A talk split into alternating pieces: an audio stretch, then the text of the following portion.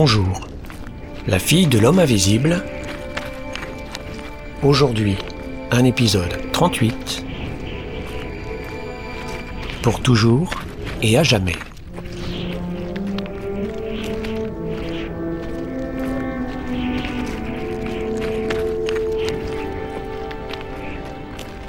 Dans la plaine, la tempête grondait encore.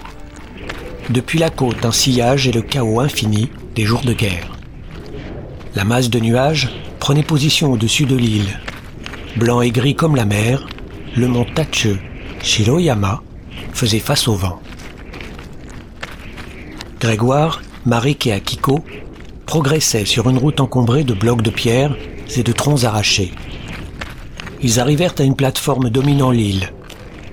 Ils pouvaient apercevoir le port coincé entre le ciel et l'océan. Le ferry blessé demeurait à quai. Sous sa ligne de flottaison, un impact. Ses amarres tendues, sa gîte inquiétante et les vagues assassines qui se fracassaient contre sa coque. Grégoire remarqua un plan de l'île accroché à l'entrée d'un bâtiment en ruine. L'affiche indiquait le parcours pour atteindre le sommet. Nous ne pouvons pas rester là, dit-il avec un air grave. À découvert, nous sommes à la merci de l'ouragan. Un peu plus haut se trouve un temple, il faut continuer. Il ouvrit la marche avec la vigilance d'un éclaireur aux aguets. Lui d'habitude si distrait, si loquace, ne parlait plus. Il franchit un tori, une entrée en forme d'arche, au pied de la montagne. Puis il gravit un escalier couvert de feuillage. À sa suite, Akiko et Marik s'enfonçaient dans la végétation dense. À mi-chemin vers le sommet, un édifice se dressait entre les arbres. Marik tenait sa sœur par l'épaule, comme si elle s'était toujours connue. Elle souriait, heureuse de la soutenir dans un balancement identique. En dehors de quelques différences ethniques au demeurant insignifiantes, leur ressemblance était stupéfiante. Akiko avait remarqué la quiétude de sa sœur. Tu as le regard du marcheur, dit-elle. Ils s'observent de l'intérieur et cherchent un point sur l'horizon. Mais sa tête la faisait terriblement souffrir. Un pincement continu, depuis la base de son cou jusqu'à ses tempes et le côté droit de son crâne. Elle montait les marches une par une, épuisée par la douleur, augmentée par le poids de son sac. Ses mains frottaient le feuillage détrempé. Elle s'arrêta un moment pour reprendre son souffle, puis en observant l'eau de pluie coulant entre ses doigts, elle s'écria Et dire qu'on prétend que la poussière retourne à la poussière. Nous disparaissons comme la pluie qui s'écoule de ses feuilles. Quelle horreur Qu'est-ce qui te tracasse? demanda Marik. Ta tête te fait mal? J'ai l'impression d'avoir un clou enfoncé dans le crâne. Nous nous mettons en danger pour porter ce machin à Koumé alors qu'il nous a largués du jour au lendemain.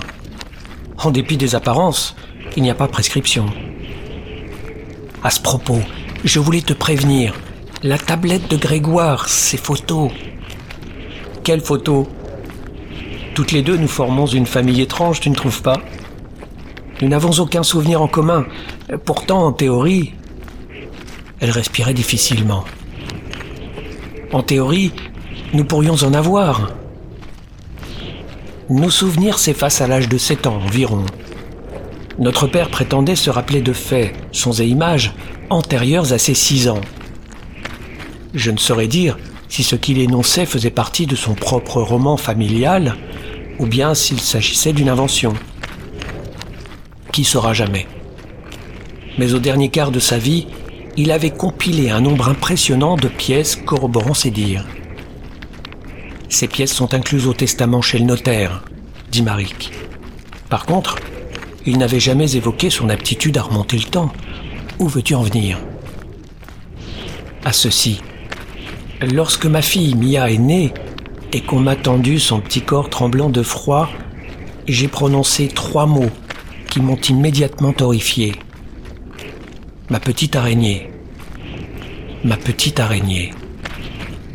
C'est ainsi que sa mère appelait mon père lorsqu'il était enfant et bien plus tard encore pour le railler. Oh, cela je le savais, dit Marik. Tu peux retirer l'adjectif petite. Cette femme n'éprouvait aucune affection pour son fils. Elle le considérait comme un sagouin, stupide et ingrat. Lui-même disait de sa mère qu'elle portait un masque. Mais lequel? Un masque n'a pas de muscles, ou alors figé. De son point de vue, un masque était une porte qu'il ne pouvait pas ouvrir. Mais ce n'était pas mon cas. J'adorais ma fille, s'écria Kiko. Elle venait d'utiliser le passé. Ne te formalise pas, j'ai compris ce que tu voulais dire. À sa naissance donc, j'ignorais de quel genre de petit nom je l'affublerais. Mon cœur, ma chérie, mon bébé. Je me souviens d'un passage du film L'étrange histoire de Benjamin Button, de David Fincher. Je rêvais de pouvoir prononcer les paroles de Daisy, Quête Blanchette, à Benjamin enfant. Comme si j'étais incapable de tendresse ou qu'aucun mot ne sut traduire mon sentiment pour elle. Alors je n'ai trouvé que cela, sorti nulle part. Mia était ma fille, et mes premières paroles furent celles d'une autre, et une femme cruelle. Pourtant tu ne pouvais pas le savoir, c'était un message inconscient. Pourquoi m'agaçais-je de sa chaleur, de ses baisers mouillés, de ses premiers mots, alors que je la réclamais sans cesse? Inconsciemment? Oui et non. Pendant des années, j'eus honte de lui, de ses origines, du mépris dont il avait été victime et qu'il m'avait transmise. C'était notre héritage, intime et secret, contenu dans un mot araignée. Lorsque ces bestioles traînaient dans la maison, il les saisissait délicatement pour les mettre hors de danger, en douceur, dans le jardin ou sur le balcon. Je ne l'ai jamais vu tuer ou porter la main sur un animal. Pourtant, il ne supportait pas ma présence. Pendant des années, j'ai inventé d'autres gestes pour apporter la lumière sur ce qui hantait mon père. Je désirais de toutes mes forces être l'inverse d'elle, de lui et de tout le monde. Une araignée qui remonte le fil de nos générations, jusqu'à une femme méchante et cruelle. J'ai l'impression d'avoir vécu la même chose, dit Marik. Mais t'en avait-il parlé avant? Je veux dire, connaissais-tu cette expression avant la naissance de ta fille? Non Ou bien l'avais-je occultée Je ne l'ai apprise qu'après. Voir, percevoir, imaginer les éléments qui nous composent. Nos organes vivent et meurent, en même temps que nos cellules ou notre travail. Mais nos gènes restent. Les gens qui passent et se changent en images nous emmerdent pour le restant de notre vie. Akiko éclata de rire. Le son de son rire pris dans les branches la fit bondir. Il y avait si longtemps qu'elle n'avait pas ri. Savait-elle encore comment on riait? Son rire la fit penser à un miaulement. Après tout, c'est bien ce que je suis, dit-elle. Un chat insensible et froid. J'aurais joué avec cette araignée avant de l'écraser d'un coup de patte. Pendant ce temps, Grégoire faisait le tour du sanctuaire, une niche tout au plus. Personne n'était monté là depuis des années. Ses idoles avaient disparu. Cependant, ses murs avaient résisté au typhon et son toit tenait en équilibre. Trouver refuge ici ne me dit rien qui vaille, dit-il. Je ne m'attendais pas à un tel dénuement. Je descends jusqu'au ferry pour trouver de l'aide. Les vents sont de plus en plus forts et l'équipage ne donne pas signe de vie. Akiko, je te propose de te reposer dans cet abri de fortune. Je ne suis pas médecin, mais ta blessure semble te faire souffrir. Marie pourrait... Enfin, je ne serai pas long. Veux-tu me confier ta tablette? Lança Marik, avec un air de défi. Un éclair sinistre jaillit des yeux de Grégoire, mais il ne répondit pas. Le son de ses semelles sur la boue glissante se perdit dans la brume. Le petit temple baignait dans une atmosphère étrange, presque mystique, comme si les dieux protecteurs des hommes avaient été vaincus et demeuraient tapis à les épier. sans que l'on pût en distinguer les limites, la végétation tropicale balançait entre les nappes blanches et moites. Le vent et la pluie reprirent avec force. Parmi les racines, comme des nids, débarrassés de leur camouflage, de larges trous apparurent. L'un d'eux, profond et sombre, se situait à quelques mètres d'Akiko. Tu as vu? s'exclama-t-elle. Fais attention, ne t'approche pas trop. Mais Akiko affectait l'insouciance, jouait la curieuse. Elle remit en place sa chevelure lisse et noire, semblable à une geisha brutalement décoiffée. Il peut y avoir une bête. Qu'est-ce que tu fais? lança Marik avec un fort accent de l'Est. Akiko pencha sa tête au-dessus du vide, puis portant sa main à sa bouche, dit d'une voix tremblante Il y a quelqu'un. J'ai vu quelque chose. Marik sursauta, mais retint son élan au dernier moment. Elle fit un pas, hésita un instant, puis contourna l'excavation. Akiko s'agrippait pour ne pas glisser. Le terrain est troué comme un gruyère. Regarde, on dirait des tunnels. Mais n'aie pas peur, cria-t-elle à sa sœur. Le diamètre du trou pouvait à peine laisser passer une personne à genoux. Un souffle s'en échappait, comparable à celui d'un animal, à la laine fétide. Marik refusait d'avancer. Elle observait la cavité avec le regard obstinément fixé sur son centre. Elle fut prise d'un vertige à la pensée de sa profondeur. Dans son regard, l'appréhension, l'impuissance et un sentiment terrible de faiblesse. Akiko ne put s'empêcher d'avoir de la compassion envers sa sœur. Les abîmes ne signifiaient pas la perte de soi. Toute caverne, tunnel ou galerie a son entrée, un mystère à protéger. Pourquoi rechercher les réponses dans les étoiles, rêver au fond des mers si c'est pour refuser d'élucider les mystères cachés sous nos pieds? À quelques mètres peut-être n'y avait-il rien. Mais des hommes ici avaient creusé. Ils s'étaient embusqués ou protégés de forces aussi terribles que celles qui planaient au-dessus de leur tête. Elle ramassa une branche morte et fouilla les contours. Elle frappait dans le vide sans atteindre le fond. Son cœur battait à tout rompre. D'impatience plus que de curiosité, elle introduit un bras, puis l'autre, une épaule, puis la seconde.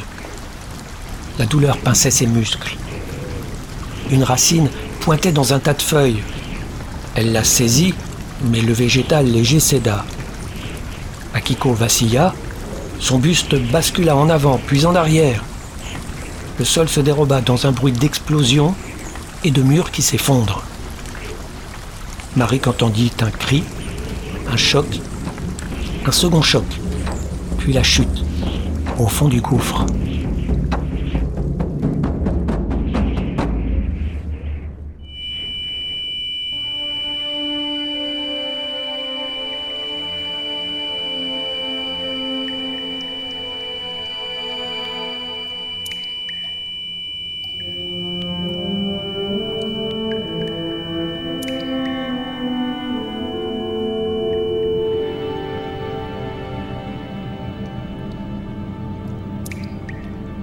Bas, l'obscurité partout. Akiko tentait de se relever.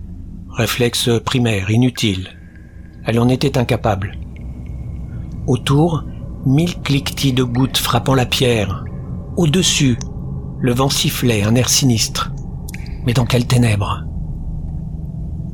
J'aurais pu tomber plus bas, se dit-elle, en reprenant connaissance. Marik. Où se trouve Marik? Elle se sentit mal, nauséeuse, sa tête encore. Un liquide s'écoulait de son front, elle saignait. Même débutante, je suis médecin.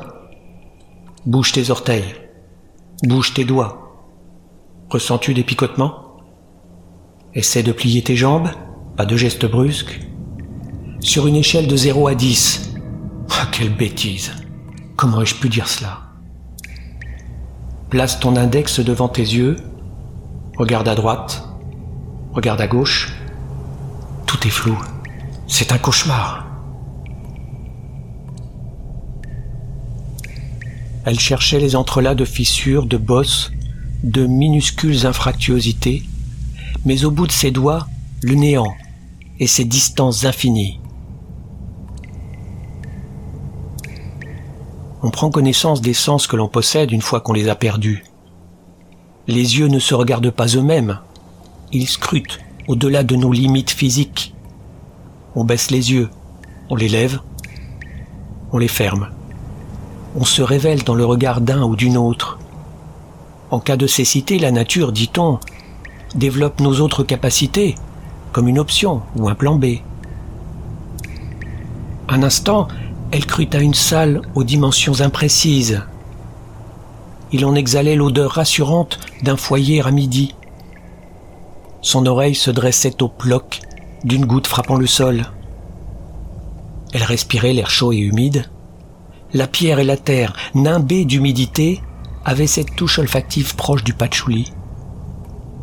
La roche se dilatait, respirait presque entre ses failles.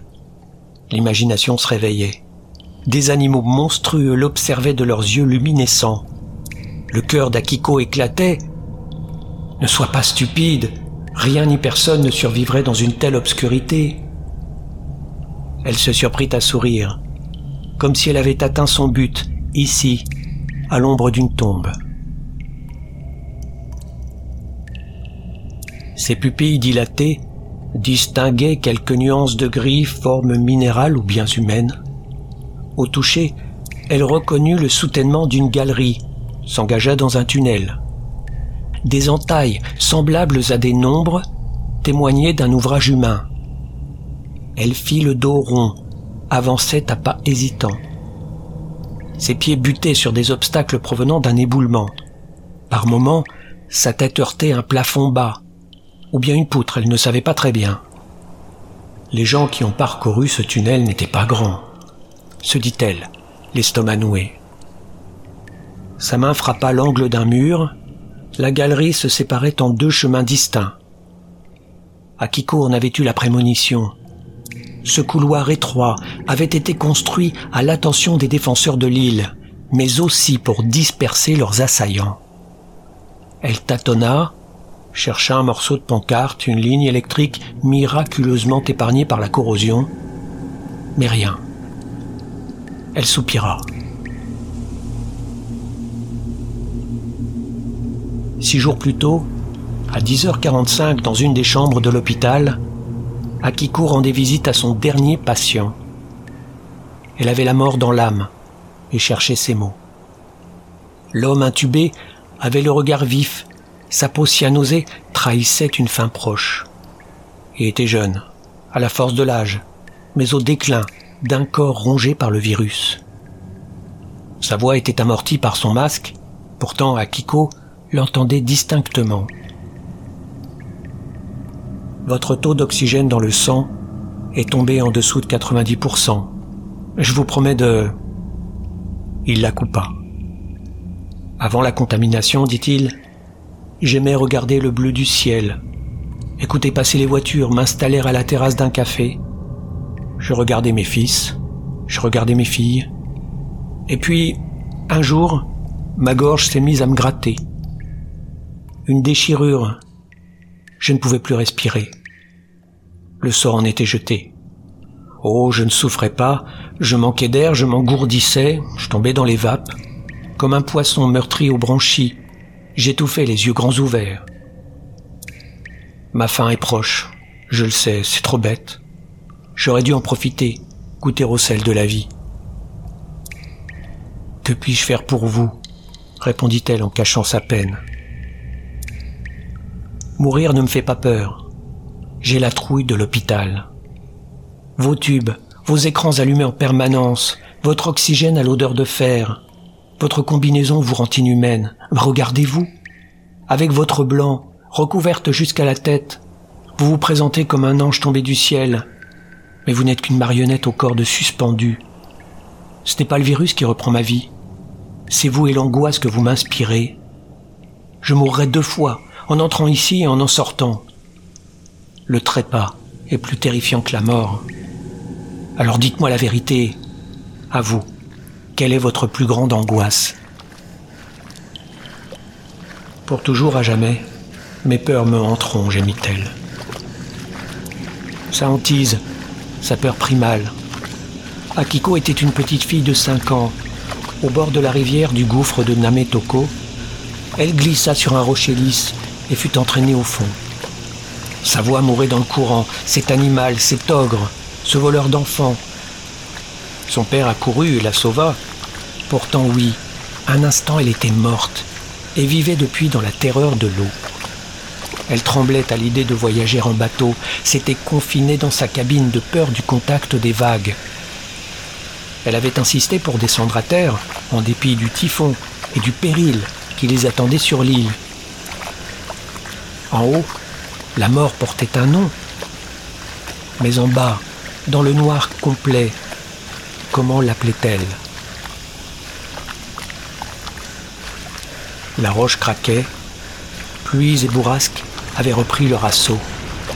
Le puits était inondé, les salles et les galeries se remplissaient d'eau. La montagne, qui devait être stable, se tordait comme une éponge. En tous sens, du liquide jaillissait.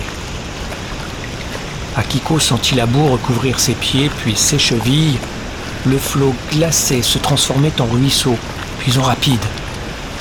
La rumeur devint grondement, semblable à une ruée irrésistible et furieuse. Reprends tes esprits. Sois logique. Réfléchis. Ces gens meurtris affrontaient l'inexorable marée. Une lame cisaillait son ventre. La coulée frappait son dos, heurtait sa nuque. Akiko se guidait aux lignes du plafond, s'y appuyait pour garder l'équilibre. Mais son front heurta le sommet. Elle glissa, repoussée comme une souche, se trouva aspirée vers le fond. La noyade, c'est la fin, violente, brutale, obscène. Des fractures, des contusions, des mutilations, une peau écorchée, le visage tuméfié, la langue et les lèvres gonflées, le ventre enflé. Ses doigts grattaient la pierre, son souffle s'étranglait.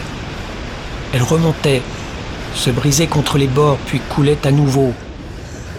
Pourquoi se battre? Le typhon avait gagné. Il avait englouti Tokyo, Yokohama, Osaka, Kagoshima et Yejima, le monde. Akiko suppliait que ce fût fini, puisque la mort l'avait désigné. Sa force vitale mourait avec les lambeaux de ses vêtements. Alors, sans soulagement, sans prière non plus, Akiko renonça.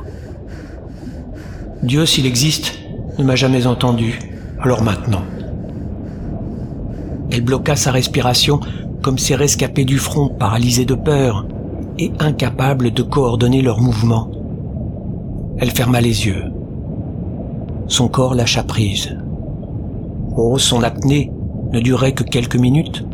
Son organisme réagirait par de vains soubresauts, l'hypoxie se relâcherait et puis le cœur s'arrêterait. Elle ne se rendrait même pas compte. Mais même pointée sur la liste, même en proie à d'atroces souffrances, il fallait encore attendre.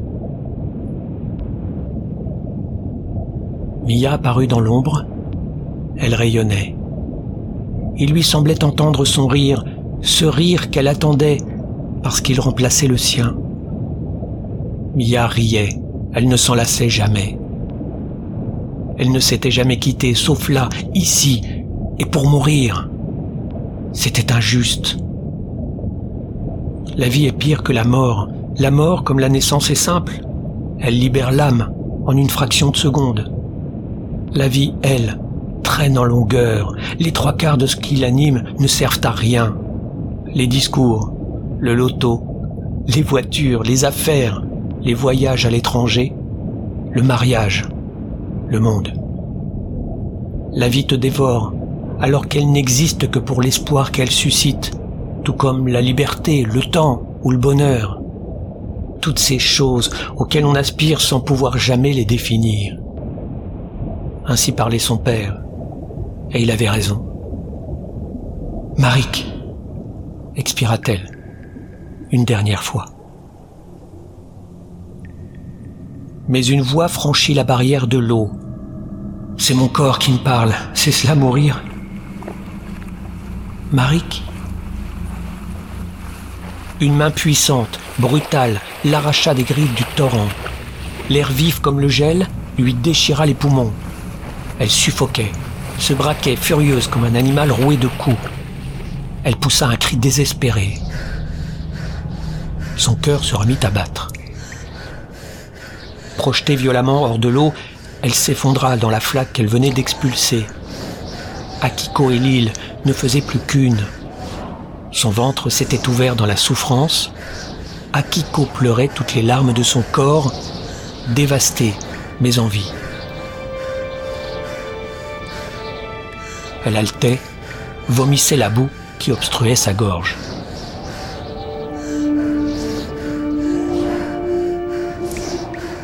Entre ses paupières, elle entrevit une ligne mince, de lumière blanche, aveuglante. Une silhouette se tenait là, accroupie dans l'éclat, et l'observait. Suis-je morte? râla-t-elle, à bout de souffle. Pas encore, répondit la voix. Alors qui êtes-vous?